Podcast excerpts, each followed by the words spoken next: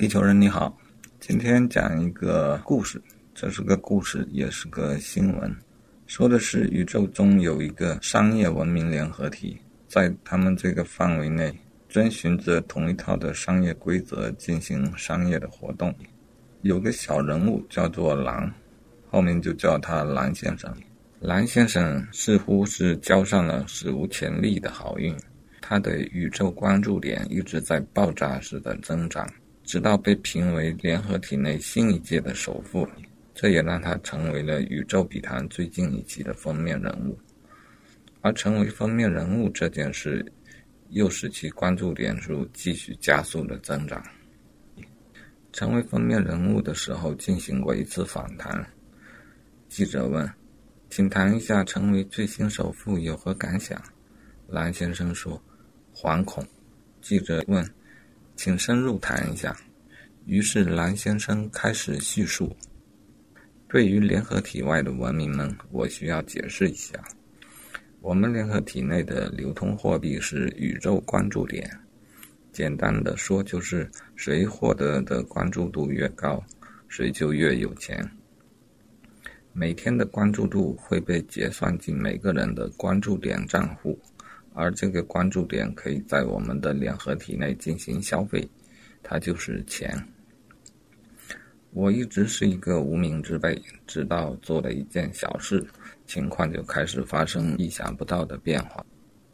八十年前有一天，我突然有了个冲动，要乘坐我购买的单人星际漫游器完成一次长途旅行，从我所在的 X 星。前往一百六十光年外的 P 星，拜访一位朋友。因为我乘坐的是原本用于短途旅行的单人星际漫游器，因此我必须每十光年进行一次补给。一路上，我需要十余次进入补给站购买需要的补给品。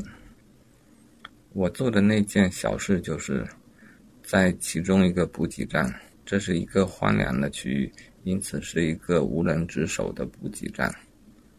我补给完毕后，对着自动贩售机说了一声谢谢。一切事情的起因就是如此，其后产生的蝴蝶效应一般的演变，我则完全没有参与。据我后来了解到的一些情况，该贩售机是属于湖上商业集团，该集团有客户满意度调查的部门，该部门会人工调取自动贩售机的监控录像。来进行监督和评价。有一个工作人员调取到了我当时的录像，好吧，我承认我当时的行为有些不合逻辑，但是该工作人员将我的录像公布到宇宙知乎上（括号原名当然不是宇宙知乎，我在这里这样翻译比较好理解一些）。括号完毕，并放在一个叫做“有哪些你见过的奇葩事”这个条目下面。后来我知道这件事是不高兴的，不过我当时并不知道。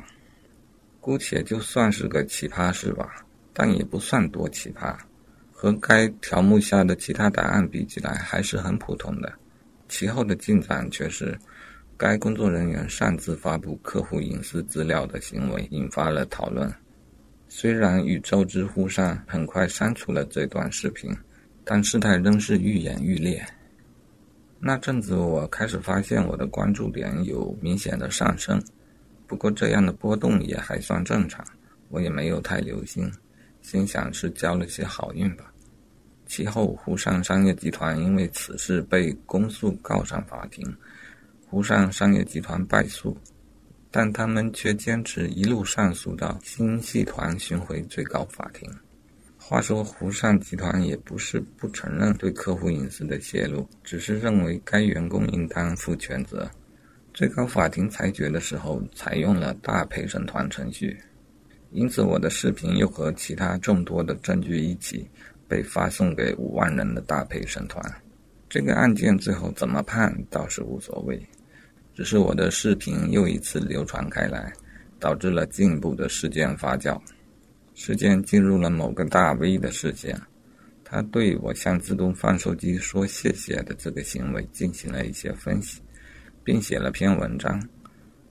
然后另外一个恐怕是和他有仇的大 V，借这篇文章开始对他进行攻击。事后我看了他们俩当时的论战，发现他们互相指责的实际上都无关于对方的观点，也更没有人关心过我当时的想法了。我的关注点已经上升到让我成为了一个小富翁，这也没有什么不好。我想，这场论战过后，我的这件小事就成为了现象级的大事了。之后大家都借着这个事争吵着各自关心的事，主要有如下几个方向：讨论宇宙间人际关系淡漠以及为何世风日下的；讨论精神疾病以及对患者的关爱的；他奶奶的。讨论关注点作为通行货币的基准是否合理的；讨论无规则行为以及自由意志的；讨论空虚和宗教以及我们需要怎样的新宗教的；甚至我当日在录像中的着装都成为了爱美人士火药味十足的争论话题。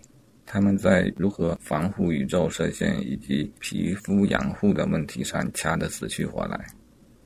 补充一下，还产生了个流行语，叫做“狼说谢谢”，狼就是我的名字嘛。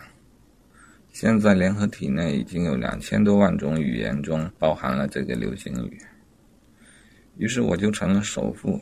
这我固然没有什么意见。如果说我有什么想说的，就是我当时到底真正的想法是什么？